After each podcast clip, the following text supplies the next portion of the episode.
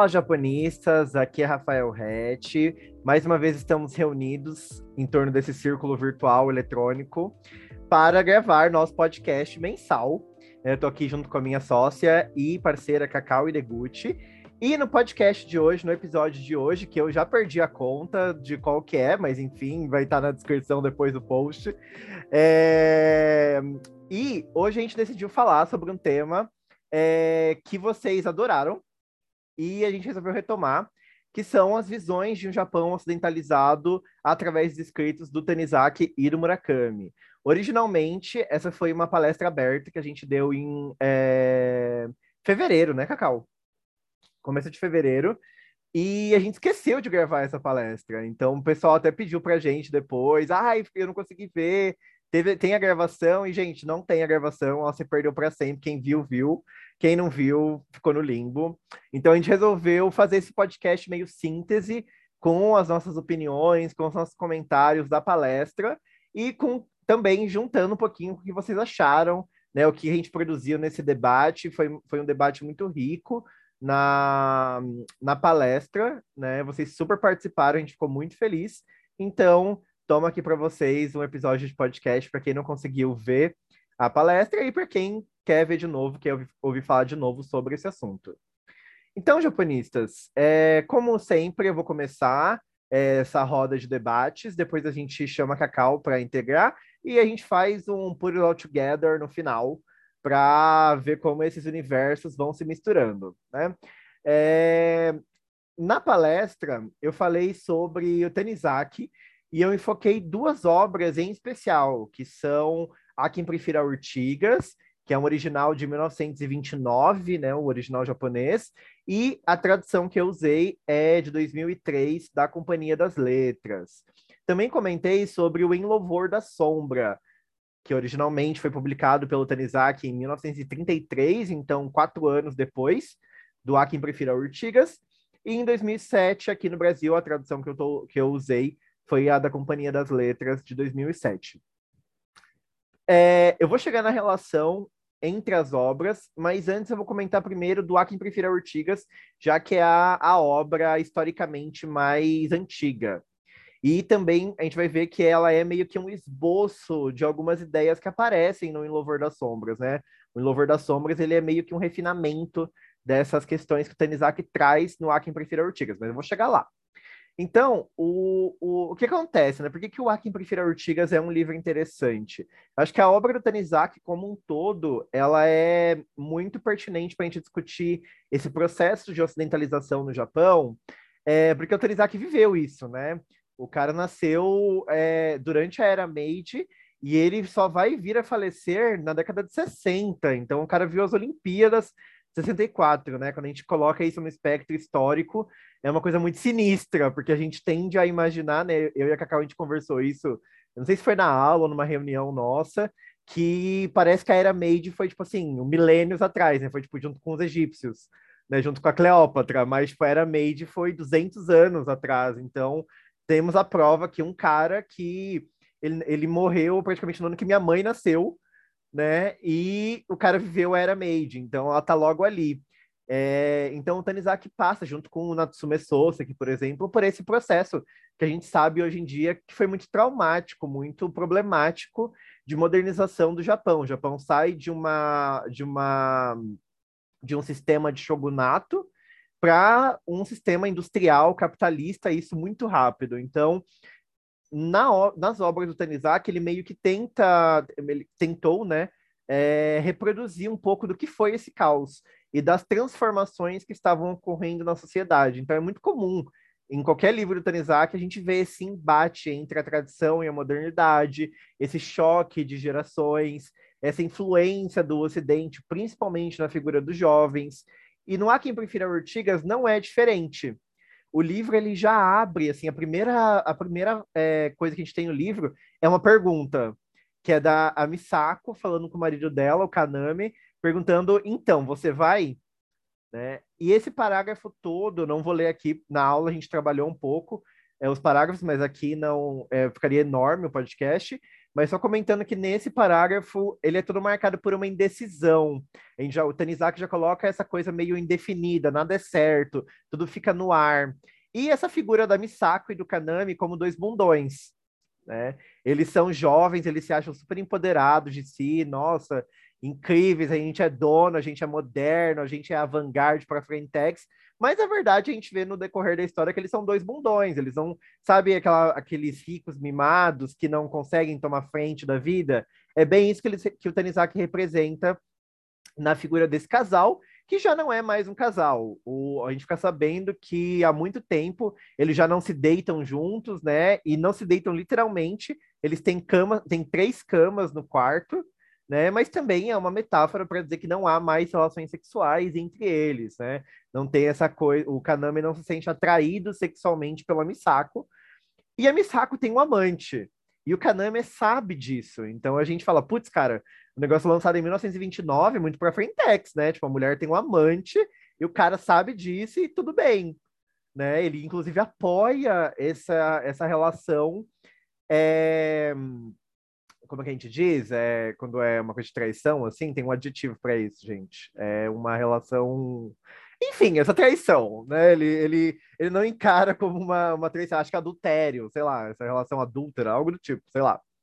É, e o livro ele se passa nessa questão assim, ah, então a gente vai se divorciar ou a gente não vai se divorciar? É, porque eles têm um filho, então eles passam todo o tempo do livro pensando sobre esse filho, pensando sobre o que vai acontecer com a criança, e na verdade a criança se mostra mais madura do que eles em relação a isso, porque a criança já começa a desconfiar que tá rolando alguma coisa estranha entre os pais, que os pais estão tendo um casamento só de fachada. E uma outra preocupação deles é o sogro, o pai da Misako. Porque o pai da Misako, ele é a representação desse Japão tradicional mas ele também é uma figura daquele do, do, da, do hipócrita, porque o Kaname fala que quando ele era mais jovem, ele também gostava de coisas ocidentais, ele tinha um estilo libertino, exatamente como o do Kaname. Mas conforme ele foi envelhecendo, ele achava que era cult, que era mais refinado apreciar as coisas do Japão antigo. Então, o cara simplesmente ele, ele leva um estilo era Edo, ainda o livro ele já se passa na era Showa, não, na era Taisho, não, na era Showa já, né? 1929 era Showa já. E, e o cara ainda leva um estilo tipo da era Edo, sabe? Então ele mostra meio que essa coisa antiquada, ele quer ele tem uma relação meio que assim um, um concubinato com uma geisha e a geisha é mais nova que a Misako e isso causa um problema entre a Misako e ela também né? Tipo, como meu... e, a, e aí a gente vê, né? Ah, mas você não é pra Frentex? Você pode ter um amante, mas seu pai não pode namorar uma mulher mais nova do que você, né? Então a gente vê que essas são muitas camadas de contradição. Os personagens são muito contraditórios, assim como foi esse processo de modernização do Japão, né? O cara, o pai da Misako, ele é fascinado por, por teatro buraco, e no Teatro Buraco, é, é, nessa ambientação do Teatro Buraco que muitas, muitos diálogos acontecem. E o Kaname também vai se tornando um pouquinho do sogro, sabe? Ele vai começando a gostar desse Japão antigo, apreciar. Ah, eu acho que essa vida não é tão ruim, né? Morar numa, numa casa toda em estilo japonês, ter uma geisha que cozinha, né, para você e tudo mais, levar essa vida é muito melhor do que essa vida que eu levo agora, que eu tenho, tipo, que trabalhar e que eu tenho que né, ser, ser uma pessoa ocupada, que eu moro num grande centro urbano, eles moram em, em Osaka, né? E né, o Teatro Buraco ele também é meio que uma metáfora para esses bonecos que são que deixam que são controlados, né? Porque no final das contas, o Kaname e a Misako, eles estão esperando que alguém faça alguma coisa para resolver o problema deles. Eles também meio que estão deixando a vida controlar a situação e ah, o que der, deu, assim, o, o vamos esperar a vida dizer o que, que vai acontecer, né? É, então eu acho que o A Quem Prefira Urtigas, ele é interessante por trazer esses universos que vão se contradizendo, eles não se anulam, todos eles coexistem, e eu sempre bato muito na tecla que para mim, a, quando a gente estuda a cultura japonesa, a palavra coexistência talvez seja uma das mais importantes, ao meu ver, porque o Japão é muito isso, esse processo traumático de modernização, né, muito rápido, faz com que não se, a tradição não se perca, e o Japão faz questão até hoje de bater na tecla da tradição, de falar, temos esse leque de tradição, mas também temos esse leque de modernidade. E a gente vê que isso, na verdade, é uma coisa que lá em 1929 era muito forte. Então, o casamento como uma instituição frágil, né? Eles estão casados ali, por, eles estão juntos por pressão, estão com medo da opinião pública, uma sociedade que começa a viver o auge das aparências, as aparências são muito importantes. O que vão pensar da Misako, né, que abandonou o filho para viver com outro homem, né? O que vão pensar do Kaname, que deixou a esposa ter um amante. Então, eles como pessoas nascidas em Tóquio e batem muito na tecla essa coisa de Edoko, né, que é como se chamavam as pessoas nascidas em Edo, é, que hoje é Tóquio, são essas pessoas extremamente frágeis, preocupadas com a opinião pública e que se acham superiores ao resto. A gente vê que, por eles morarem na região de Kansai, toda hora dentro do livro a gente tem os conflitos internos do sotaque da região de Kansai e do sotaque da região de Kanto, que é a região de Tóquio. E eles acham que o deles é melhor, né? O filho deles consegue transitar entre os dois sotaques e eles acham engraçado esse fato, né? Porque mesmo sabendo o dialeto de prestígio, o menino consegue falar o dialeto meio caipira, assim, que para eles é essa ideia de que o, o que não é Edo, o que não é, é Tóquio, não é moderno, né? É uma coisa meio assim que pré-moderna. Então eles têm essa, essa opinião e é justamente aí que entra o diálogo que o Tanizaki faz com o Louvor da Sombra. Porque lá pro finzinho do, do. Na verdade, durante todo o livro, mas eu acho que conforme o Kaname vai se aproximando cada vez mais da Orissa, que é a, que é a geisha, né? E isso acontece mais pro final do livro, fica muito forte essa, esse questionamento de tradições que perdem o sentido, de tradições que ainda eram feitas puramente pela forma, assim, porque é a tradição e não porque elas têm sentido dentro daquele contexto.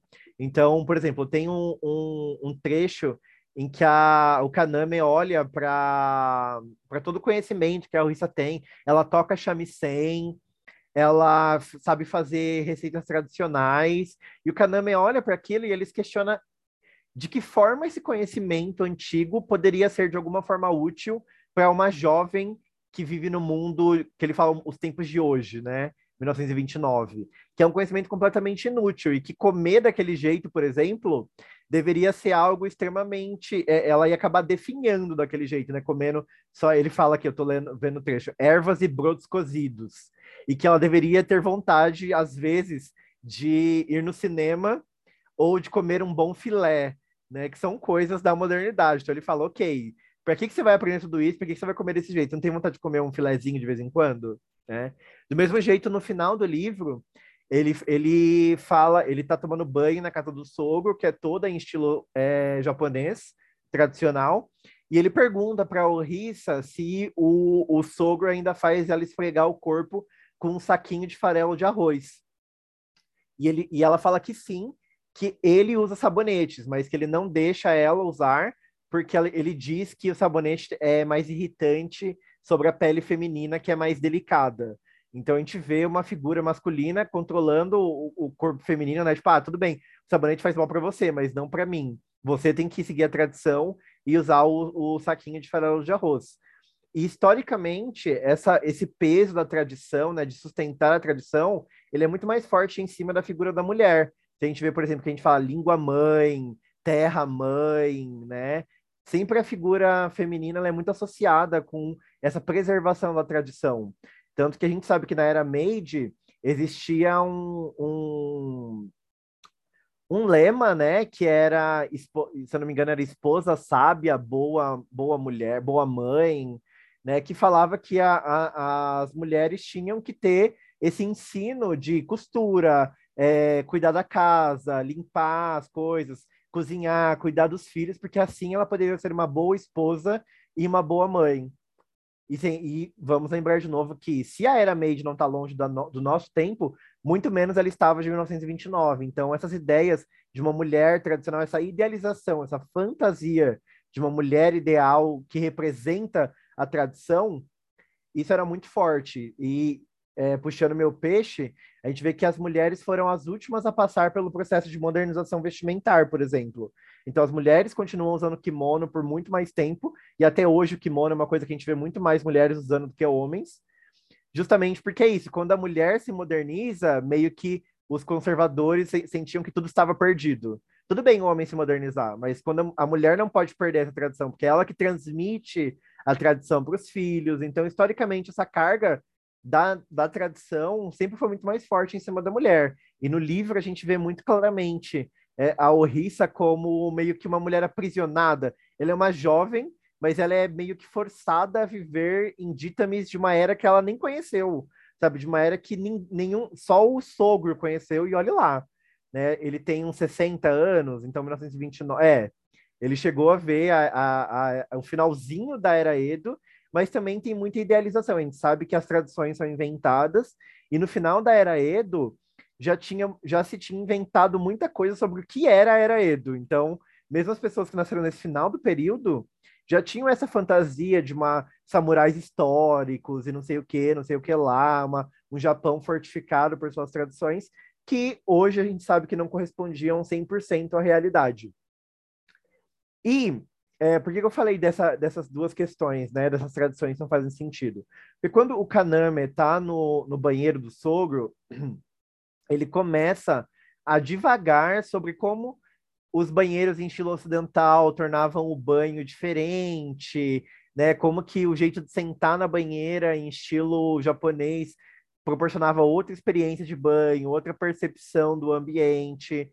E coincidentemente, né, que não é uma coincidência, na verdade, o Tanizaki tem um capítulo inteiro do Em Louvor da Sombra para falar de banheiros.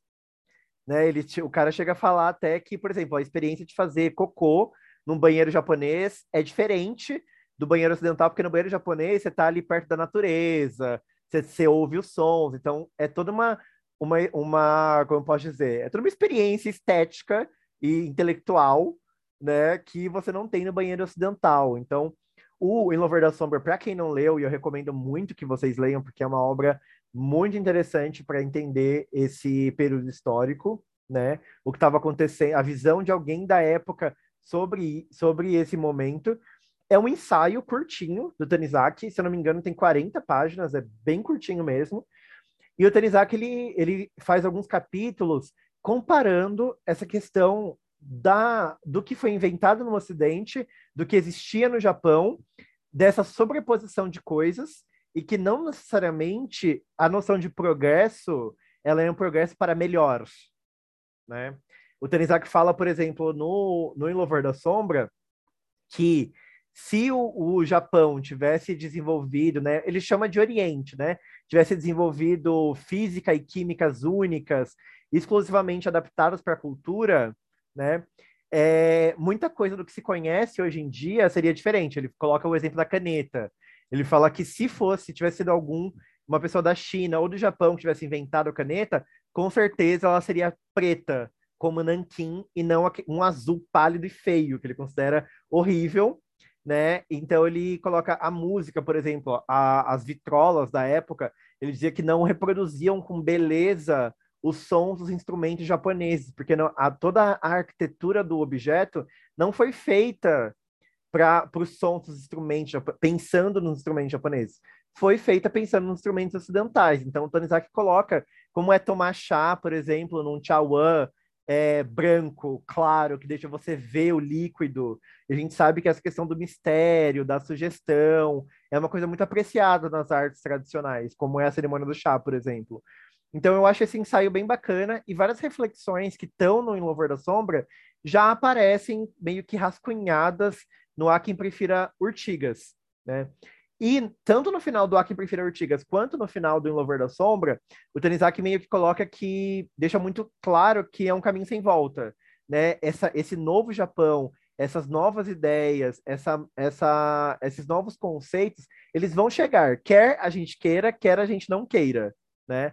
O sogro lá, o estilo de vida que o sogro leva, ele vai ficar cada vez mais insustentável, vai ficar cada vez mais antiquado.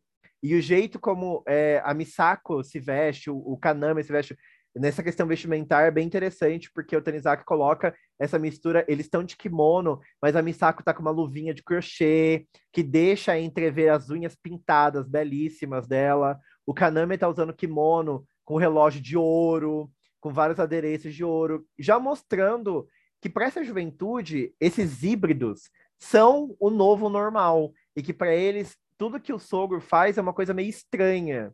Então, cada geração traz as suas contradições, mas essa nova juventude, ela veio para ficar, e de fato foi o que a gente viu é, historicamente, né? Ficou. A gente tem esses híbridos até hoje, a cultura japonesa ela vai trabalhando sempre nessa hibridização entre o que se tem como tradição e o que se tem como, como modernidade. Então, acho que esse, esses textos do Tanizaki, eles são muito atuais ainda, apesar deles serem bem datados, a gente tem marcas de época muito fortes, eu acho que dialoga com isso, a gente vai ver isso no Murakami, mas a gente pegar qualquer outra, outro artista hoje em dia, eu com o Morinaga na moda, a gente vê essa questão da hibridização, como ela é importante dentro da cultura japonesa e como que eles sempre estão relendo essa questão da modernidade, desse processo caótico de essa rapidez da, da, da, da era Meiji, como que isso aconteceu. Então, acho que trabalhar o, o Tanizaki, né, ver como ele, ele desenvolveu, tem tantos outros livros muito interessantes do Tanizaki para se ler, tem o Naomi, que eu acho que é também muito forte, que aparece essa figura da Moga, a gente teve uma aula no japonismo sobre isso também, essa, essa nova mulher, esse, no, esse novo ideal de feminino, ocupando espaços públicos que outrora não eram disponíveis para a mulher. Então, acho que o Tanizaki ele tem um leque legal de referências para descrever sobre esse período, né? Então, vamos ver como isso aconteceu, como essas questões aparecem no Murakami, e depois como a gente pode estabelecer um diálogo entre os dois, porque se vocês pensam que eles estão muito separados, que eles não estão falando sobre a mesma coisa, vocês se enganam. Dá para ver que tem muito intertexto entre eles, né, Cacau? Isso, Rafa. É... Obrigada aí pela aula, de novo, sempre bom reouvir, digamos assim, né? E eu estava pensando aqui que, enquanto você estava falando sobre A Quem Prefiro Itiga, sobre os personagens, lembrei também de uma fala sua do nosso podcast anterior, que foi é, sobre essas imposições culturais, que também aparece muito no, no Bochan. Você comentou essa questão do pessoal caipira, do, do, tipo de fala, que o pessoal de Edo, que era o bonzão. Então, você vê como o Sosek, né, que é o que escreveu Bochan, e o Tanizaki, realmente eles estavam falando sobre essa, esse momento cultural e como parece, como é forte essa, esse distanciamento né, dentro do próprio Japão, do que é moderno, do que é o legal, em detrimento do que é do interior, pessoal interiorano, provinciano. Então, acho que quem se interessou ouvindo agora o nosso podcast sobre esse viés, vai ser legal também ouvir o nosso podcast anterior, que fala bastante sobre isso, né? Que tem essa, essa conversa aí sobre essa, essa diferenciação dentro do próprio Japão, né? E aí, quando a gente está falando dessa, dessa questão híbrida que o Rafa trouxe agora no final da fala dele, não tem como a gente não falar do Haruki Murakami, que é, sem sombra de dúvidas, o maior escritor japonês vivo atualmente, né? Não tem uma pessoa que não, não consiga fazer essa, essa referência quando fala em literatura japonesa. Ele é extremamente popular. Ele foi traduzido para mais de 50 línguas. Então, são milhões e milhões de livros vendidos é, no mundo todos os anos. Então, ele realmente é a nossa referência do, da literatura contemporânea japonesa. E é interessante trazê-lo quando a gente está falando de um Japão ocidentalizado, justamente porque há uma, um lugar comum quando se fala sobre Murakami, que ele é um escritor, digamos, global, que ele não é um escritor é, estereotipicamente japonês, né? Então, a gente começou a fazer essa, essa análise, essa, essa pesquisa, e eu devo fazer um disclaimer aqui agora, que é eu realmente todos os livros que eu li do Murakami foram livros que eu li por curiosidade, por entretenimento mesmo. Não tive muita muita análise envolvida, muita pesquisa envolvida. Então, a minha primeira impressão dele sempre foi de, nossa, que cara meio formulaico, sabe? que ele sempre está falando meio que da mesma coisa, com o mesmo tipo de protagonista e tal. Então, confesso que eu não estava muito animada com essa.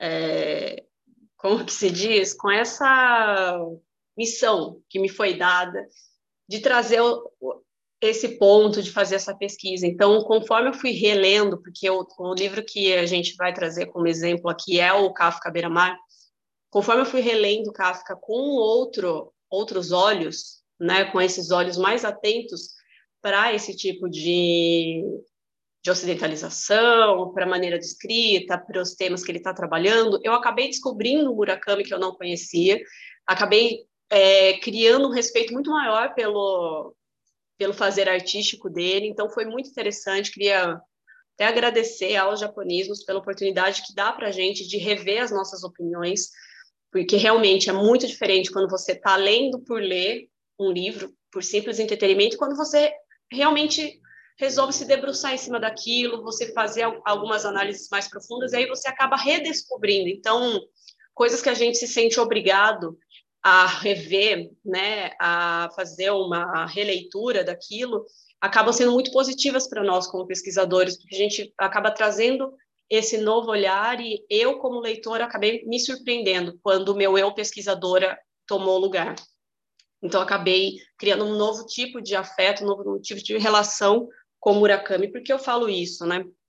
Porque é, dentro da minha palestra, em fevereiro, eu usei duas linhas de, de interpretação e de influência ocidental. Uma delas foi a influência dos mitos gregos, que é, durante todo o livro eles aparecem de várias formas, de maneiras é, metafóricas e às vezes de maneiras bem, bem claras, bem óbvias, mas eu fiz uma postagem específica sobre isso no nosso Instagram, então eu não vou é, de novo repetir sobre isso. Então, se vocês tiverem interesse de ver como que se dá essa, essa questão dos mitos gregos, da mitologia grega dentro do livro Kafka Beira-Mar, recomendo que vocês leiam essa postagem que eu fiz lá no Instagram.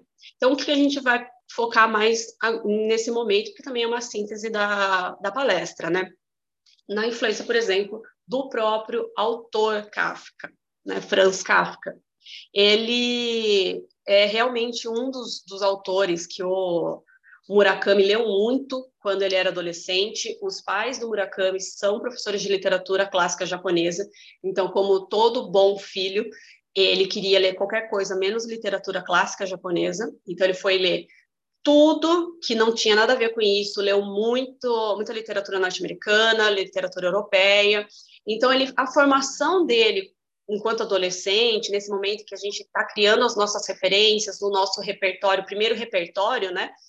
Teve muita influência disso e ele foi extremamente influenciado também pela música, né? Todo mundo sabe que ele é, criou um bar de jazz com a esposa dele quando eles tinham 22 anos, toca é, jazz, que é uma expressão artística norte-americana muito forte, e ele ficou é, responsável por esse bar exclusivamente até os 29 anos, quando ele lança seu primeiro livro. Então, ele é, em primeiro momento, dono de bar, ele é um empresário, e, em segundo momento, escritor. Né? Então, eu acho interessante também a gente trazer um pouco dessas é, dessas referências da atualidade, onde é diferente, por exemplo, de dos autores de outrora, digamos assim, que eles nasciam e morriam sendo escritores, era desde os ah, desde os meus 13 anos eu estou escrevendo, ou então, por exemplo, até mais recente, um Mishima da vida, que ele foi escritor, e, enfim, ele não fez outra coisa, ele foi alterofilista em algum momento, sim, mas ele é primeiramente um escritor. Então, sabe, esses, essas pessoas que desde criancinha estão envolvidos nas belas artes e tal, e não, eu, também, tudo bem que as pessoas morriam com 35 anos, né, nos tempos de outrora, então, realmente a vida era curta, só dava tempo de é, realmente escrever dois ou três livros e, né, e acabou. E ele não, ele é um cara que ele é do nosso meio, que ele é do nosso universo, ele é contemporâneo, então é um cara que foi batalhar a vida dele, foi, fez faculdade, é, de letras, tudo, mas era tradutor nas horas vagas. Ele foi lá para ganhar a vida sendo bartender, ele abriu o boteco dele.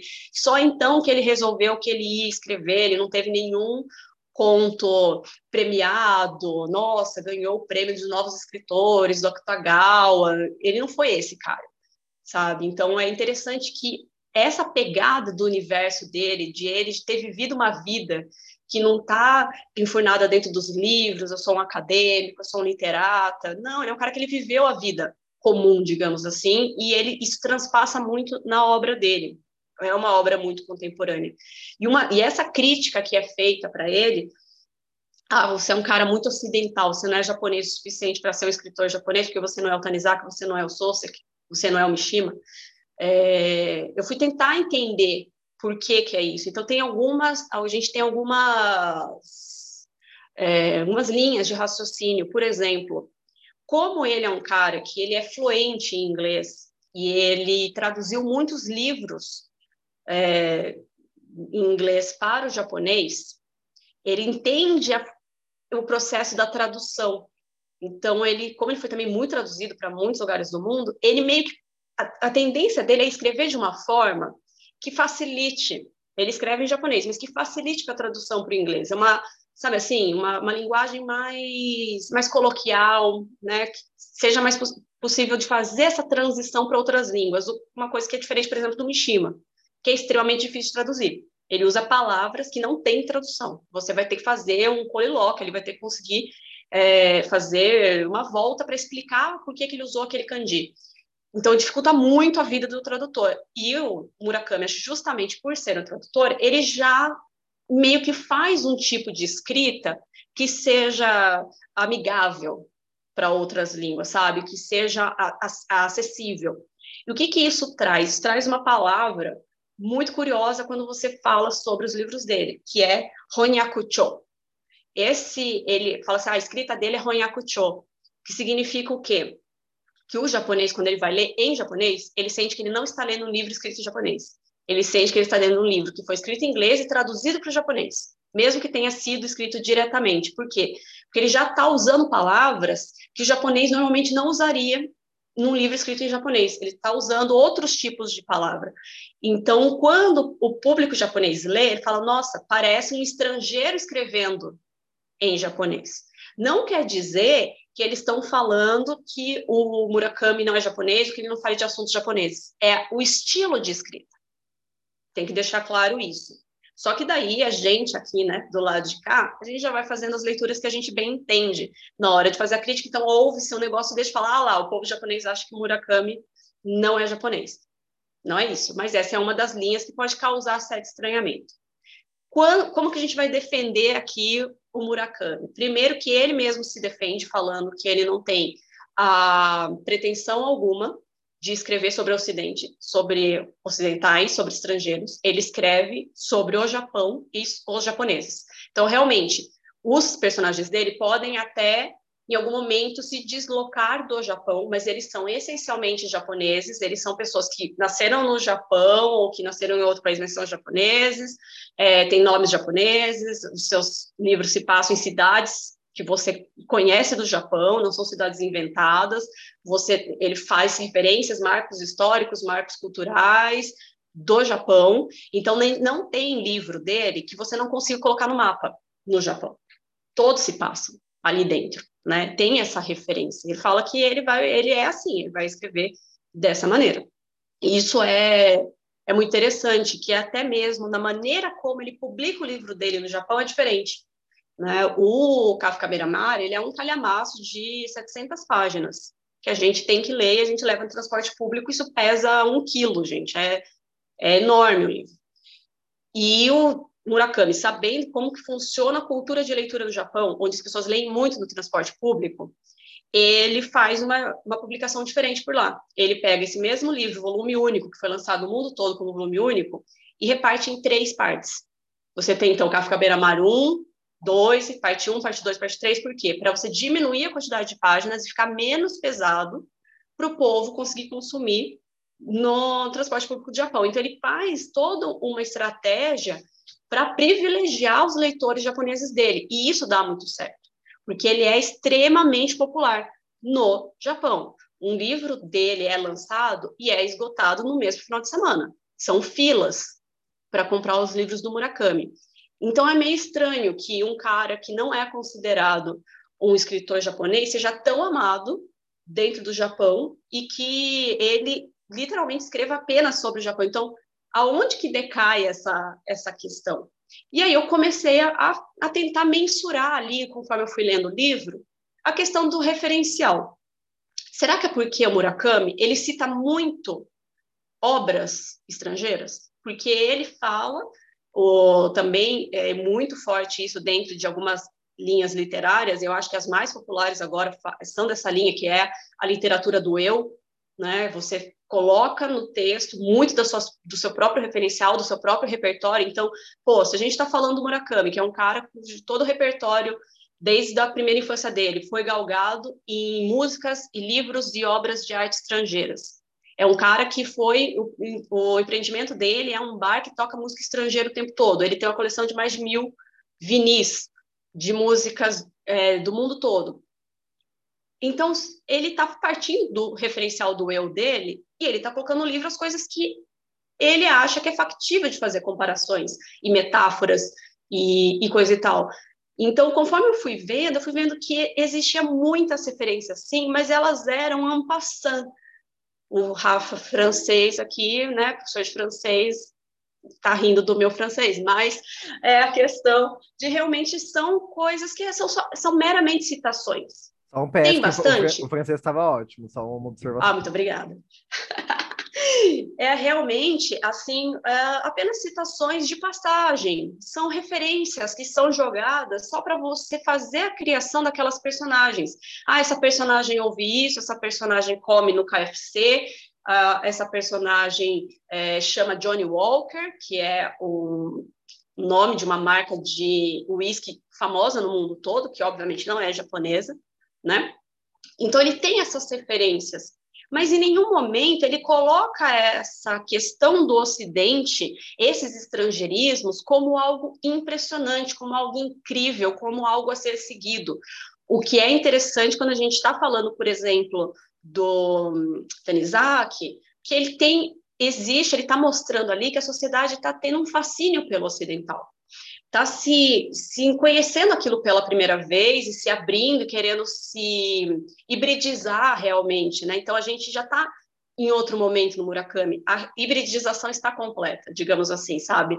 A, o, o, essa grande mistura, ela já, já foi criada. O que estava começando ali no Tanizaki, no Murakami, a gente já tem. E aí, como que a gente vê isso?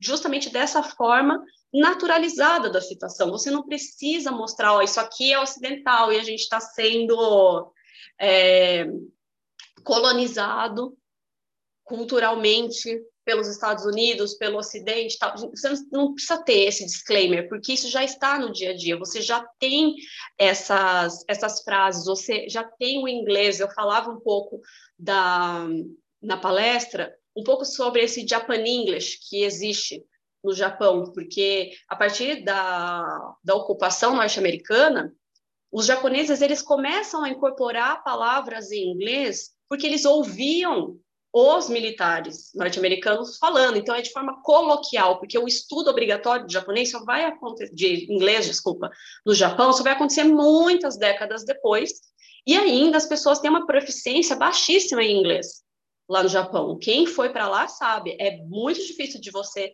conseguir se comunicar em outra língua que não seja japonês. Então as palavras em inglês elas são colocadas de forma coloquial com as suas próprias é, interpretações daquilo, com a maneira de falar diferente. Então, você já faz até uma. se acopla, né? A língua inglesa acaba se acoplando ao japonês. A gente tem o katakana muito forte para essas palavras que foram, que são inglesas e é, o copo, eles tinham a palavra em japonês para copo, mas você ouve muito mais as palavras, as pessoas falando capu, capu, que é o, o inglês, o japonês para o inglês, né? Então você já vai vendo como essa mistura ela já é do dia a dia. Você entra na, na loja e as pessoas elas falam várias palavras em inglês misturadas. Então, o livro do Murakami acaba se tornando esse Japão, que é um Japão totalmente adaptado a essa questão ocidental, porém, já assim, o que o, o Tanizaki tentava no Louvor da Sombra de falar, galera, nem tudo, nem a, a, que a gente fala em Louvor da Sombra é justamente por causa da chegada da eletricidade, né? Você ter aqueles ambientes super claros, né, com aquela luz branca e tal, nem sempre isso vai ser da hora. E aí a gente já está agora em 2022, onde a sociedade japonesa conseguiu chegar num ponto de equilíbrio onde que todo mundo até cita muito, né, que é a questão do tradicional com o moderno. A gente tem um nível de diálogo com o Ocidente, com a tecnologia, com a modernidade, com todas essas questões, sem esquecer de toda essa base do entre aspas, Nihonjin, né, do que foi essa sociedade japonesa básica, é, base homogênea, que o governo quis muito incutir na mente das pessoas e conseguiu, tanto que virou uma coisa imaterial que é passada, acho que geneticamente, assim, gente, entre aspas, por favor, de tão forte que ficou incutido nas pessoas essa noção do que é o ser japonês né? E por isso que, inclusive, a crítica que vem do Murakami não é do povo que está lendo. A crítica maior são desses, ó, você vê que é bem específico, é um recorte que são de, dos críticos literários conservadores. Então, esses críticos sim que fazem essa, essa questão do Murakami não ser o Soseki, não ser o Tanizaki, né? Porque ele não fica reforçando claramente o, a ideia do japonês, a ideia da cultura japonesa, porque ele está sempre fazendo uso dessa hibridização da, do, do repertório dele. Então, eles acham ruim você ter um autor que supostamente está falando do Japão e está falando o tempo todo de Beatles. Não, não pode, não pode. Mas, para a população que está lendo, é normal, porque isso faz parte da vida deles. Faz parte ouvir Beatles, faz parte ouvir outras coisas, faz parte assistir outras séries, assistir Avengers. Eles estão acostumados. Então, é, é a questão de você estar tá realmente representando a sociedade de agora. O povo ali que está é, tá, tá fazendo essa crítica das belas artes, da alta literatura, critica porque quer que seja escrita uma literatura que não existe mais. Se você está falando do contemporâneo, você não, a gente não vive mais na época do Sosek, nem do Tanizaki. A gente está vivendo na época da, da Sayaka Murata, do Haruki Murakami, da Banana Yoshimoto, que são pessoas que estão escrevendo sobre o agora e questões de agora. Então, a, a ocidentalização dele aparece muito muito leve, muito misturada. Eu fui lendo, eu fui pensando, mas o cara, se ele está sendo acusado de ser tão ocidentalizado, é por muito pouco, é por muito pouco. E aí eu peguei, é um trecho só que eu vou ler, que eu quero que a gente faça, faça essa reflexão, de como vocês vão ver que tem uma a citaçãozinha simples. Ele fala assim: certos tipos de imperfeição tornam a obra potencialmente mais atraente por causa da imperfeição, ao mesmo tempo para um certo tipo de artista. Você, por exemplo, sentiu-se atraído pela obra O Mineiro de Sosek. Isso porque percebeu nela um fascínio inexistente em obras buriladas desse mesmo autor, tais como Kokoro ou Sanshiro. Você descobriu essa obra. Visto de um outro ângulo, a obra descobriu você. A sonata em Ré maior de Schubert exerce esse mesmo tipo de fascínio. Ela tem esse modo único de tanger as cordas do coração. Então compreendo que certo tipo de perfeição só, atinge, só se atinge pelo infinito acúmulo de imperfeições, e isso me dá coragem. Página 138, 139. Esse trecho exemplifica bem. Ele pega o que a gente está falando, um cânone da literatura clássica japonesa, que é o Sosek, cita três obras diferentes no mesmo parágrafo, que é O Mineiro, Kokoro e Sanshiro, né? E aí ele cita na mesma, no mesmo patamar ali a sonata em ré maior do Schubert, que é um estrangeiro, músico estrangeiro. Só que ele ele está fazendo um simples comparativo ali leve, trazendo as referências que ele conhece da música e da literatura clássica. Você vê que isso é totalmente Murakami. Você consegue enxergar ele aqui, né? É, é total o repertório dele. Para falar da coisa mais japonesa que existe dentro da estética, que é a imperfeição. Então eu, eu fiquei frustrada quando eu comecei a ler. Eu falei: ah, não, é uma injustiça estão fazendo com o Murakami. Só porque o mano falou de Schubert num, num parágrafo, não quer dizer que ele se vendeu ao estrangeiro, porque ele está usando Schubert para falar do, um dos conceitos estéticos mais mais utilizados que a gente usa o conceito que vem do zen budismo que a gente está tá incutindo na sociedade, que é a ideia do imperfeito, do assimétrico.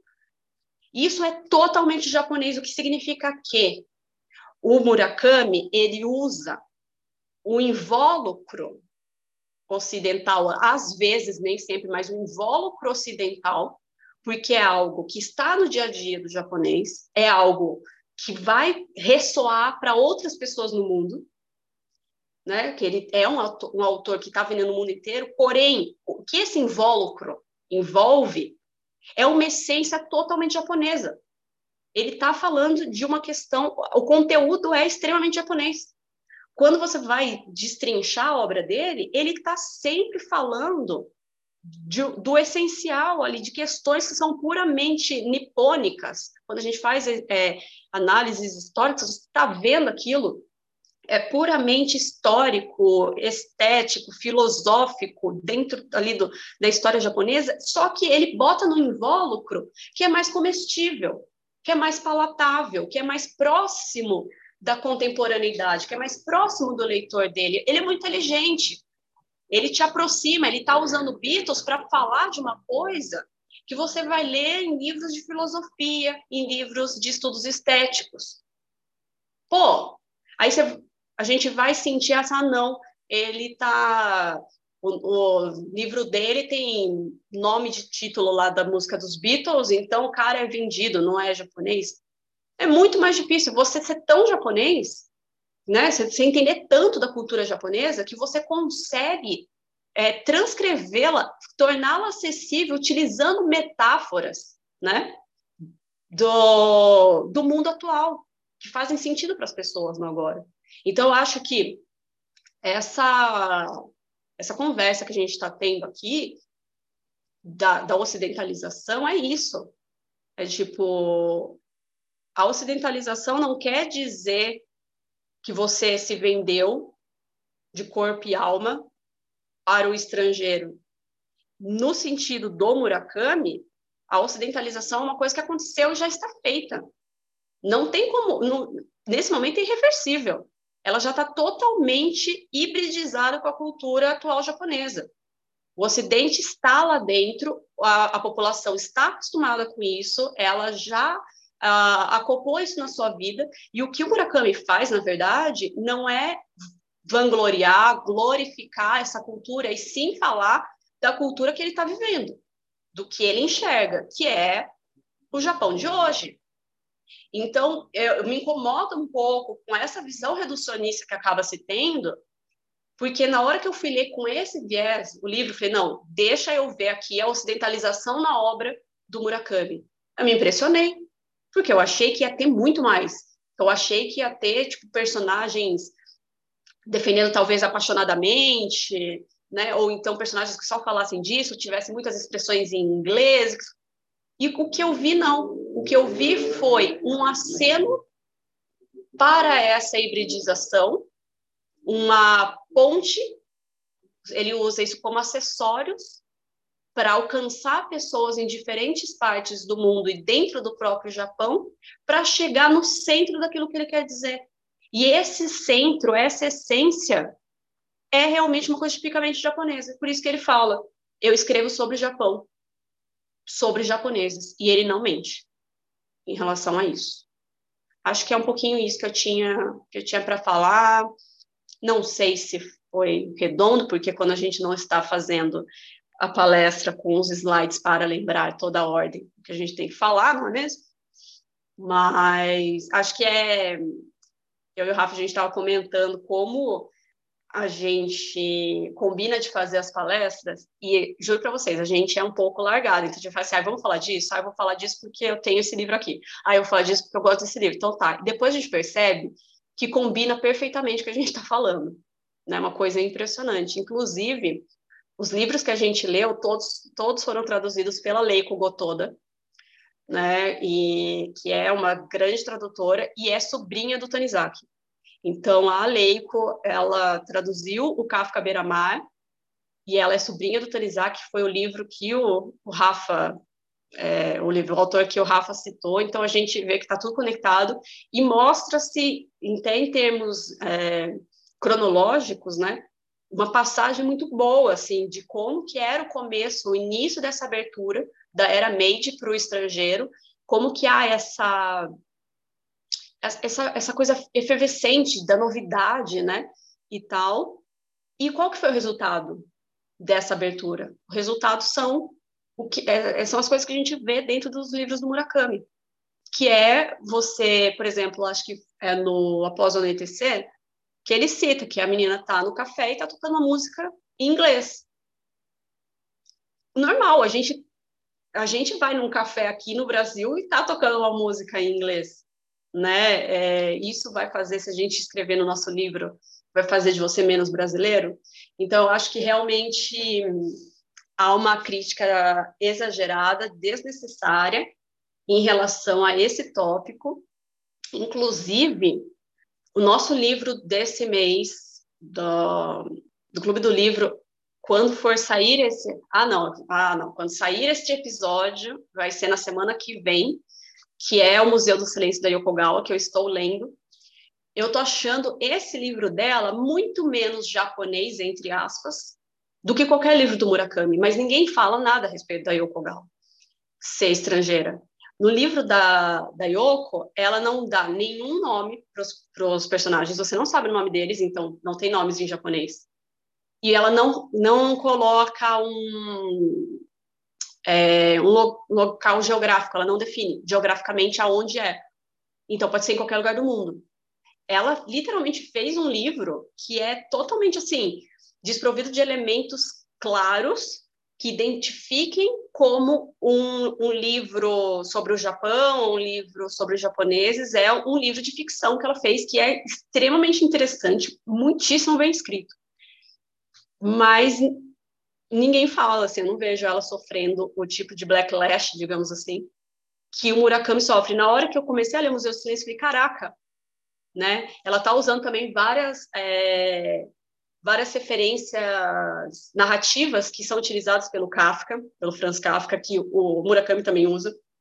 Extremamente interessante, você começa a fazer essas conexões, porém ela passou, ela consegue, conseguiu passar, e ele não. Então, parece que quanto mais fama também você tem, quanto mais globalizado você está, acaba que você vira um alvo fácil e as pessoas elas apenas reproduzem o que foi dito em algum momento sem se dar ao trabalho de realmente checar se aquilo faz sentido, contextualizar esse tipo de crítica. Então acho que para quem acho que a maioria, né, das pessoas já leu algum livro do Murakami e sentiu algum tipo de de ocidentalização exagerada por parte dele, eu convido a fazer essa releitura, né? fazer essa, essa recontextualização, fazer esse recalibramento, recalcular a rota do que a gente está sentindo, porque muitas vezes a gente é extremamente influenciado pela opinião, é, assim, como que se diz? Geral, né?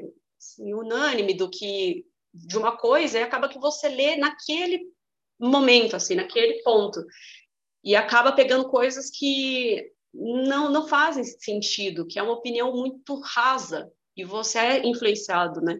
Então, talvez a, a tentativa desse podcast também seria de trazer para vocês uma nova leitura, uma nova visão de um autor extremamente comentado, extremamente popular, e que eu sinto agora, não achava que ia falar isso, injustiçado. Nossa, eu definindo Murakami, gente, só japoneses. Só japonismos. Rafa, por favor, ah, não, muito bom. Eu acho que essa questão foi uma das que mais levantou debate no dia que a gente fez a palestra, né? Sobre essa questão do Murakami se aceita ou não, esse eterno drama do Nobel de literatura que nunca vem, uhum. porque ele é nunca considera considerado japonês suficiente, como é o Tanizaki, como é o, o Soseki. Inclusive, uma coisa que eu queria saber, assim, que a gente depois podia até procurar alguém, né, que sabe se o Murakami, por exemplo, ele é lido como parte do currículo escolar nas escolas japonesas, né? Porque o Soseki, sim. Será que então, o Murakami já chegou, né? Porque é o, na, na letra que a gente comenta, né? Que tem várias instâncias de canonização de um autor. E ele entrar no sistema escolar é uma delas, né? A partir do momento que ele Sim. entra na, no sistema escolar, ele vira um dos cânones. É, a gente pode procurar, mas eu acho difícil alguém que não morreu estar incluso, hum. independente da qualidade, porque eles têm uma questão, né, é. de dificuldade de estudar o contemporâneo. É, talvez. Né? A gente, a gente que estuda contemporaneidade, eu, eu e você, Rafa, a gente sabe como é difícil os estudos acadêmicos em relação ao agora. Eles têm muitos estudos sobre o passado sim, mas sim, poucos estudos de agora. Mas vamos, vamos pesquisar e a gente pode trazer nos stories é, essa porque, info. Porque é interessante, né? Porque no, no Brasil, lentamente está entrando essa literatura contemporânea como parte do currículo escolar, né? Eu dava aula de. Conceição reforço, Evaristo. É, eu dava uhum. aula de reforço para. Um... Ele estava quê? Na sexta ou sétima série. Eles liam literatura juvenil contemporânea de autores vivos ainda, né? Então é legal ver como será que como que tá rolando essa coisa no, no Japão, né? Porque o Murakami Sim. sendo esse fenômeno mundial que ele é, faria sentido ele entrar no currículo escolar, mas essa informação que você coloca desse fechamento, dessa dificuldade de olhar o contemporâneo, ela, ela é muito forte, né? Então é um bom é. contraponto. E eu também acho que existe também, dentro da, dos níveis da, da classe dominante, existe uma recusa sempre àquilo que é popular, né? A gente tem muito isso também, de ah, se o mundo inteiro está gostando, então porque não é japonês suficiente? Porque se fosse japonês suficiente, as pessoas iam ter dificuldade, porque só japonês entende japonês, sabe? Só o Nihonjin consegue mas, entender. Mas ao mesmo tempo que eu sinto que essa elite, ela também gosta do que o Ocidente... Às vezes ela não, ela não dá muita atenção, mas quando estoura no Ocidente, ela, ela é. começa a olhar com outros olhos, sabe? É o caso Verdade. do Morinaga, assim, o cara desfilou no Japão durante 12 anos, e ele sempre ficou na cena underground. Foi o cara estourar em Paris, que de repente o Japão, uou, não, pera, você é genial, vamos, né, fazer uma exposição Sim. na Japan House com ele, né? Então, acho que também tem isso, assim, os ocidentais estão gostando, a então validação. Vamos, é, vamos promover um pouco, porque se, tá, se o Japão está fazendo esse burburinho no exterior, é interessante a gente se aproveitar disso, né? Então, é que eu acho que tem a ver muito com questões comerciais. É, sabe? É, você viu que aquilo é exportável, que as pessoas estão consumindo fora, então você vai começar a dar mais valor. Eu não sei o quanto isso se aplica, por exemplo, na educação das é. pessoas no Japão. É. Você entendeu? Porque eu acho que há uma diferença nisso. Sim. O cinema também, por exemplo, o Ryusuke Hamaguchi, ele não, não é nada no Japão. Só que na hora que bombou o Drive My Car, de repente, nossa senhora. Virou cara vamos... em todo lugar, né? Tipo... Virou cara, né? Então acontece muito isso nas, nas artes, né? É. Porque realmente eles dão pouquíssimo, pouquíssimo valor para quem está fazendo coisa diferente. Né? As, artes, as artes tradicionais elas têm um, já uma valorização muito maior do que o que a contemporaneidade está acontecendo. E aí eu sinto, quando eles enxergam uma possibilidade econômica, há uma abertura maior para aquilo acontecer. Agora, dentro da construção da sociedade, eu fico em dúvida, a gente precisa realmente pesquisar, sabe assim, Sim. eu quero que a minha criança ali japonesa, ela saiba o que é japonês, ser japonês através do Murakami ou através do Tanizaki, uhum. ou através do Soseki, uhum. sabe assim, tipo, sobre, falar sobre a sociedade japonesa. É, eu acho que o Murakami, ele vai cair naquele famoso, assim, é, que quando eu, eu tava na faculdade de letra, a coisa que eu mais ouvia é, é para justificar não ler autores contemporâneos, era o uhum. famoso quando a carochinha. Se você lê os clássicos, eles te dão base para entender o contemporâneo. Então sempre ah. cai nisso. A gente fala, não, mas né, literatura francesa, literatura portuguesa, eu li pouquíssimos autores contemporâneos, assim, em, em literatura brasileira, por exemplo, a gente parou, tipo, em Raduana Sara, ali anos 80, 70, 80, sabe? Nossa! O máximo que a gente chegou, mas eu li, tipo, Gregório de Matos, que é poesia barroca, sabe, século XVI. Gente, E aí, tipo, era isso, se você conhece o barroco, o realismo, se você leu Curtiço, a Luiz de Azevedo, você vai ter condições depois de ler um Fabrício Carpinejar, sabe? Então, talvez no Japão também seja isso. Ah, você pode ler Murakami, mas depois de ter lido Tanizaki Soseki. exato. E É. o que eu acho também que é uma forma extremamente é, limitada de você enxergar o mundo, porque nem todo mundo consegue fazer as relações do, do passado, tipo assim, de entender que você chegou no hoje porque aconteceu isso, isso, isso. Uhum. Ne- nem todo mundo consegue fazer rapidamente essa conexão interpretativa. Então, às vezes, você precisa, sim, estar lendo coisas que estão acontecendo agora e você tentar Ah. se identificar, porque eu não me identifico com o Gregório de Matos. É, e a gente Sabe pode fazer, assim? e a gente pode fazer o caminho inverso também, né? O Murakami, algumas questões que o Murakami traz, sei lá, vamos supor, um, no livro dele, ele fala sobre o acontecimento da, da guerra do Japão e da Rússia. E aí, a partir Uhum. disso, eu fui lá e me interesso em conhecer esses outros fatos que Sim. estão por. Para entender melhor, posso fazer o caminho reverso também, mas essa coisa, essa coisa ocidental que a gente tem muito forte, dessa cronologia, né? E a gente Uhum. nunca consegue chegar no contemporâneo porque sempre estão adicionando mais coisas, né? A gente sempre tem re- essa revisão enorme para fazer e nunca acaba.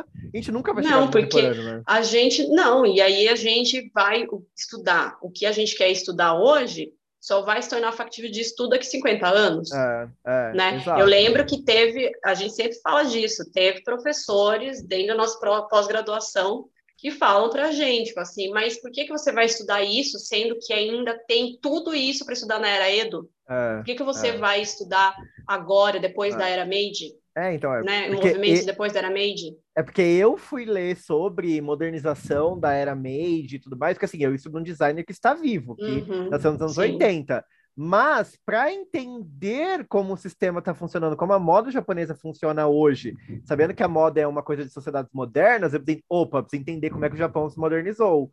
Então, uma coisa Sim. puxa a outra, mas assim, É. ai, vai estudar moda, então vai lá estudar kimono, vai estudar lá Exato. é, Juni Hitoe da era Heian, sabe? Tipo, Uhum. o contemporâneo ele pode puxar também o clássico, né? Não precisa ser, a gente Não, não precisa é- fechar em duas é- caixinhas, né? Mesmo porque, Rafa, eu acho que é impossível estudar o contemporâneo sem a gente fazer É, porque, o porque é um contínuo, contexto né? histórico. É um Exato, contínuo, não é tem- impossível. Só que o, o reducionismo vai de você só estudar o, o clássico, porque ele se acaba nele. É. Porque o clássico tem o começo Já tá e o fim fechado, nele. é, já tá fechado. Já está né? fechado, já é um, é um período que você fala, vou falar da, do cinema de tal a tal ano, da moda de tal a tal ano, do- da literatura de tal a tal ano, e está fechado. Todos os estudos são feitos dentro daquele universo fechado que já passou e É, que você, já, já tem sabe esse tudo que histórico aconteceu, né? antes e depois. Então, É. assim, quando eu acho que, em termos acadêmicos, o estudo da contemporaneidade ele é muito mais rico em termos de reflexões, porque a Uhum. gente está criando as reflexões, os estudos, conforme as coisas estão acontecendo. Exige muito mais do pesquisador dele conseguir trazer e falar assim, não, peraí, eu, eu posso pegar isso aqui que está acontecendo agora e talvez relacionar com aquilo que aconteceu no passado, e você cria uma conexão. Não está feito ainda isso, não tem nada, não tem estudo nenhum a respeito. Então, para o pesquisador do contemporâneo, ele é obrigado a se forçar a dialogar muito mais e, e dialogar muito com o passado, É. muito com o clássico. Ah. Então, eu acho que o pensamento acadêmico ele precisa rever um pouco, porque o, o- o esforço mental que é feito para a gente conseguir estudar uma coisa que está acontecendo hoje é muito grande. Ah. Né? Você não tem, Mas eu- não tem as coisas Mas, definidas. mas eu acho que isso é uma crítica muito grande que a gente faz dentro das ciências humanas, né? Porque eu vejo que outras É. ciências, elas se voltam muito pro, pro contemporâneo, porque é isso, você precisa resolver Sim. os problemas de hoje, sabe? Tipo, você tá Exato. numa engenharia, você precisa resolver o problema que está acontecendo hoje. Você vai recorrer Uhum. lá à teoria da relatividade do Einstein, beleza, ok, né? Tá sempre ali puxando. Mas para nós, as humanidades, tem esse apego muito grande ao que É. aconteceu, né? Você vai ver o pessoal estudando filosofia, a pessoa está estudando um filósofo de 400 anos, sabe? Tipo, e sempre Uhum. mesmos filósofos, você vai procurar alguém. Eu, eu tive um, um momento que eu me interessei muito pela filosofia e queria ver filosofia japonesa, que já é uma coisa complicadíssima, Sim. e ainda mais filosofia contemporânea, sabe? Não existe. Nossa. Não existe Exato. ninguém estudando isso, sabe? Então, acho que as ciências humanas têm esse preciosismo muito, muito, muito, muito grande de querer estudar essa, o que você falou, porque tá muito fechado, assim. Então, eu acho que até talvez um medo de pesquisadores das humanas de parecer desconexo, porque como a, a contemporaneidade é muito fluida e as coisas uhum. mudam com muita instabilidade, você fica com medo, assim, de falar uma coisa e de repente não ser. De cravar, né? Vou é... cravar aqui essa opinião. Porque, por exemplo, vamos supor que eu falei alguma coisa sobre o Morinaga. Pô, o cara tá vivo, ele pode dar uma entrevista e derrubar tudo que eu escrevi, entendeu? Tipo... Aí é a revisão do artigo. Exatamente, né? Aí mas faz a revisão. Mas é entender também que ciência é isso, né? Ciência é a revisão, Sim. né? Ciência é trabalhar em cima e falar, não, beleza, tá, isso aqui não estava é, certo, é vamos rever, né? É. A ciência é a hipótese. É. Isso que é, me incomoda demais, que eu lembro que eu estava bem no começo da minha, da minha pesquisa, eu falei assim, a minha teoria é essa. Aí me perguntaram, tá, mas e aí? E se, e se não, você não conseguir provar? Eu falei, então a resposta vai ser que eu não consegui que provar. Não, que é, que não era que isso. não é possível, que, que essa teoria isso. não se comprovou. Sim, porque, porque gente... eu acho que o processo de pesquisa é a pesquisa. É, é, a gente é começa muito, em humanas, a gente começa muito pesquisa já sabendo a resposta, né? Isso é muito, Exato. Isso é muito problemático. Eu acho pesado. Falei assim, ué, mas para mim, eu estou fazendo a pesquisa justamente para descobrir a resposta. Se eu já saio sabendo, então por que, que, eu estou fazendo fazer? a pesquisa? É. Eu já sei que existe, é, sabe? Porque então, aí parece não, que mas o processo não é possível. É... É, parece que é só, a gente só faz pelo processo, né? Claro que o processo é importante, é. né? Mas é, eu, acho que, eu acho que isso pra gente é muito, na em outras ciências, isso é diferente porque você precisa fazer experimento. Sem, sem fazer é. experimento, você não vai saber Sim. se a bactéria X come bactéria Y, por uhum. exemplo, né? Mas nas humanas isso me preocupa muito, e eu já vi professores que criticavam essa abordagem, né? Mas, mas é muito comum justamente isso. E aí, uma professora uma vez falou: tá, mas você tá aqui na minha frente afirmando esse negócio categoricamente, você tá. Porque você não vai logo num doutorado e já fala assim: olha, minha tese é essa e, tipo, eu sei que tá, tô certo. Porque senão você não precisa de todo o uhum. processo de validação, não vale a pena passar por todo esse processo se você já tá afirmando categoricamente que Y é X, né? Sim. É, mas ao mesmo tempo a gente realmente não tem o espaço da experimentação. Uhum. Né? Gente, a gente está fugindo um pouquinho do assunto. Eu e o Rafa aqui, a gente foi para a área acadêmica, que isso envolve muita gente. Quando a gente está falando de contemporâneo, a gente está falando da ocidentalização e de como que são vistas né, essas, essas questões pelo próprio Japão, né? O Rafa falou assim, ah, é muito difícil nas ciências humanas. Isso, e eu acho que nas ciências humanas, da área de japonês, é mais difícil ainda assim, eles realmente têm uma dificuldade em querer estudar algo porque eles não veem valor de estudo. É realmente assim, gente, aqui no Brasil a gente tem muito, eu juro para vocês, a gente tem muito mais estudo de mangás do que no Japão. Porque o mangá é uma cultura popular que está acontecendo agora e para eles não é coisa de estudo. Não é interessante para estudar. Mas você vai ver quantas pessoas estão estudando Mishima, quantas pessoas estão estudando Hokusai, quantas pessoas estão estudando o São muitos, você tem muitos e muitos, porque são, sabe, para eles está fundamentado como isso é algo a ser estudado. A gente agora que está trazendo outras visões, né, uma nova geração assim de pesquisadores, fala assim, não, mas isso também é factível uhum. de ter estudos, né? Então, quando o, o, Murakami ele tem, ele sofre essas críticas, ele é criticado justamente pela essa elite intelectual conservadora, que acha que a contemporaneidade não produz coisas interessantes o suficiente para serem tidas como realmente interessantes a, a nível de estudo, né? a nível de aprofundamento. Então, eles viram e falam assim: não, o Murakami está falando muito sobre o dia a dia dele, que é esse dia a dia comum, cheio de referências é, estrangeiras, e a gente acha que falta refinamento para ele. Fim. É isso. E acaba que essa fica uma opinião estigmatizada do cara. Sim. E aí a gente estava falando do Nobel, né, que o Soseki, Soseki ganhou o Nobel. Soseki Nobel? Kawabata. Kawabata. Só o Kawabata, o Kenzaburo. Depois o Kenzaburo, é. Só. Né? São só os dois, né? Que, e, não, e o Kazuo Shiguro. Kazuo Shiguro. Chegou a ganhar? Ganhou. Mas vamos confirmar aqui. Sabe por quê? Porque eu, eu ia fazer esse comentário agora. ganhou o Nobel em 2017. Hum. E o que, que eu ia falar?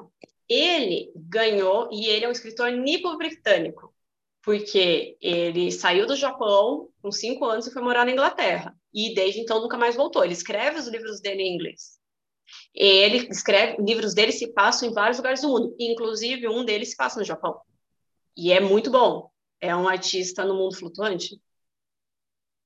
É isso, acho que é. É muito, muito interessante o livro dele. Eu gostei. Eu não li os outros, só li esse daí. Mas ele, é, ele não é reconhecido na academia ali do Nobel. O, que eu estou pensando aqui é isso. O Kawabata e o Keizaburoi, eles têm dois tipos de escrita muito diferentes. O Kawabata, gente, ele é um escritor clássico do, né, do que a gente considera a literatura clássica japonesa. Ele é o supra-sumo, né? Todos os livros dele você vai, tem, tem kimono, tem origami, tem cerimônia do chá, tem tudo, tudo, tem né, música, enfim, todas as referências do Japão das artes clássicas. O Kenzaburo é um cara que está vivo, é um escritor que ele ganhou nos anos 90, o, o prêmio dele, Nobel, mas ele fala de um, um, um Japão muito mais endurecido. Ele está falando de pós-guerra, ele fala da, de uma sociedade que está falindo como sistema é, familiar, como sistema geracional e tal, que é uma coisa que agrada muito ao Ocidente, uhum. né? Esse tipo de, de questão que foge um pouco do, do Murakami. O Murakami ele está escrevendo do, cara que está é, o solteirão que está andando e, e, fala com, com o gato, que aí a menina que um fantástico, então que foge um pouco, né? Vai para esse campo mais lúdico. Então, isso acho que não agrada muito. Não necessariamente porque ele se, não seja tão japonês quanto os outros dois. Porque quando você vê o Ishiguro, ele não é nada nipônico, ele não tem nada de, na escrita dele que se compare ao Kinzaburoi e ao Kawabata. Mas ele ganhou. Ele ganhou. Então, qual será o lobby em volta do Murakami? Será que realmente é porque ele é uma cultura tão pop, né, que não que a academia é, do Nobel não não queira presenteá-lo com isso, porque ele já foi contender, assim, é, várias vezes era dado como certo que ele ia ganhar. E é o Bob Dylan ganhou e ele não ganhou. Uhum. Então, você fica meio pensativo, assim, que limbo que ele tá, porque no Japão a elite não considera ele japonês suficiente, mas também no estrangeiro ele não é considerado um nipo britânico, ele é apenas nipo, o Murakami. Então ele também não é estrangeiro o suficiente para ganhar o Nobel. Então dá um pouco de dó dele, assim, porque o cara ele ele vende a rodo o livro, mas ele não é reconhecido dentro dos meios Sim, literários, né? né? É interessante, né? É, é, muito bom, muito bom.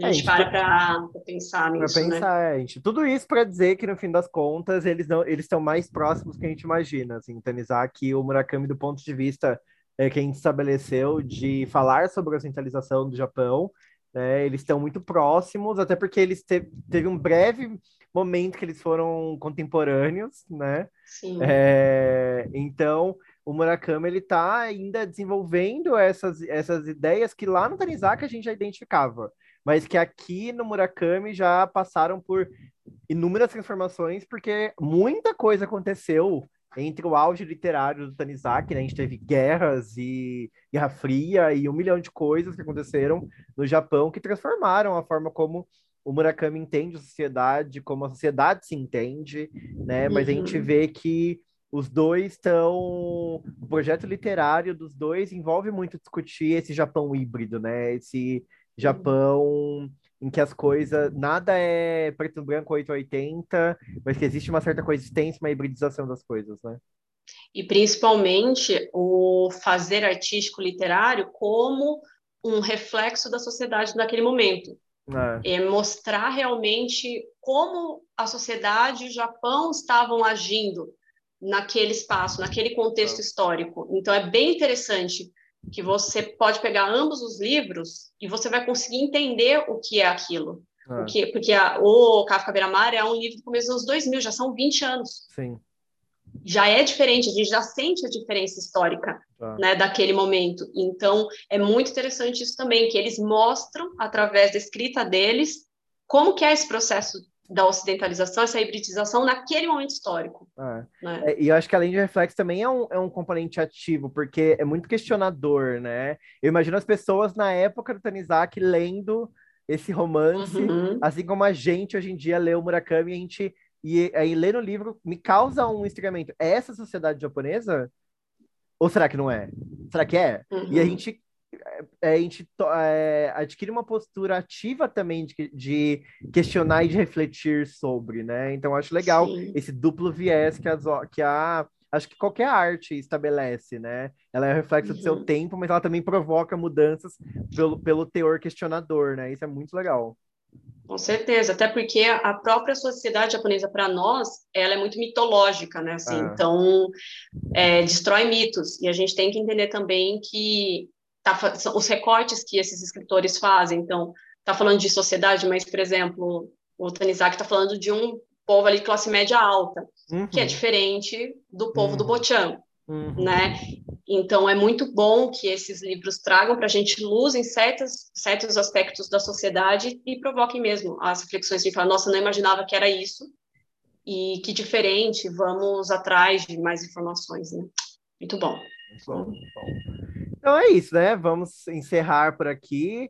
É, obrigado por quem ficou até o final. Espero que vocês tenham gostado desse episódio. As discussões sempre são, são muito ricas, assim, é um momento muito legal de reflexão. A gente adora quando vocês vêm nos dizer que isso provocou também discussões em vocês, vocês conseguiram é, refletir sobre o assunto, questionar outras coisas. Então, sempre comentem com a gente se tiverem alguma coisa para colocar. A gente, nossas DMs estão abertas para a gente discutir esse novo episódio, né, Cacau? Isso, então me despedir por aqui, bateria tá acabando, sabadaço, e aí, por favor, também sugiram temas pra gente, é... coisas que vocês querem ouvir aqui no Japonesmos, que a gente está sempre aberto a novas ideias, né? A gente queria é... ouvir de vocês, então, por favor, é... comentem também que vocês querem ver aqui. É, só fazendo o merchan, né? Porque quando esse episódio for lançado, o, o primeiro encontro do Clube do Livro já vai ter acontecido, mas de toda forma, se inscrevam para o próximo do mês que vem. Não tem ainda definido o livro, né, Cacau? Vai, vai rolar depois. Não, é, na verdade, é quando sair, que vai sair agora, acho que dia 25, né? O podcast, é, na verdade, não é. aconteceu ainda o Clube do Livro. Ah, é verdade. Vai ser dia 30. Eu tô achando que eu tô achando que essa já é a última semana do mês, mas março tem cinco semanas, né? tem cinco Meu semanas, Deus, então na nunca. quarta. Exato, na, a gente vai falar sobre o Museu do Silêncio da Yokogawa, é então dá tempo ainda, É verdade, é gente. é verdade. Tô vendo aqui no calendário. E aí eu é... já vou falar do, do segundo livro, mas não vou dar o spoiler não aqui. Não vai dar spoiler, mas, é verdade. Favor. É verdade, tô vendo é, aqui, entre... é 20, sexta-feira é 25 e o clube é 30, né? Isso. Muito então, bom. ó, entrem lá, se cadastrem para vocês receberem os e-mails que eu vou avisar. Quem não puder entrar no dia 30, a gente vai e manda depois o livro que vai ser lido em abril, para a gente fazer também umas discussões nesse, nesse sentido, que é para ler com um viés, talvez um olhar mais diferenciado, que a gente. Pelo menos um livro por mês, né, Rafa? É, pelo menos pra um. Para poder fazer essa discussão mais um pouquinho mais aprofundada. Exato. Beleza? É, e continue acompanhando a gente na Twitch. A gente tá é, muito feliz com os seguidores que a gente tem por lá. Tá dando muito certo, graças ao apoio de vocês. Então, continue nos dando muito amor, muito suporte. E vamos fazer o japonês crescer, né?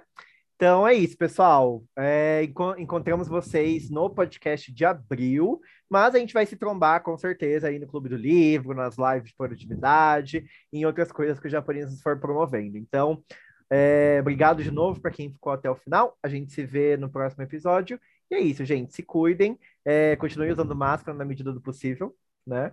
E a gente se vê. Beijo, japonistas. Até mais.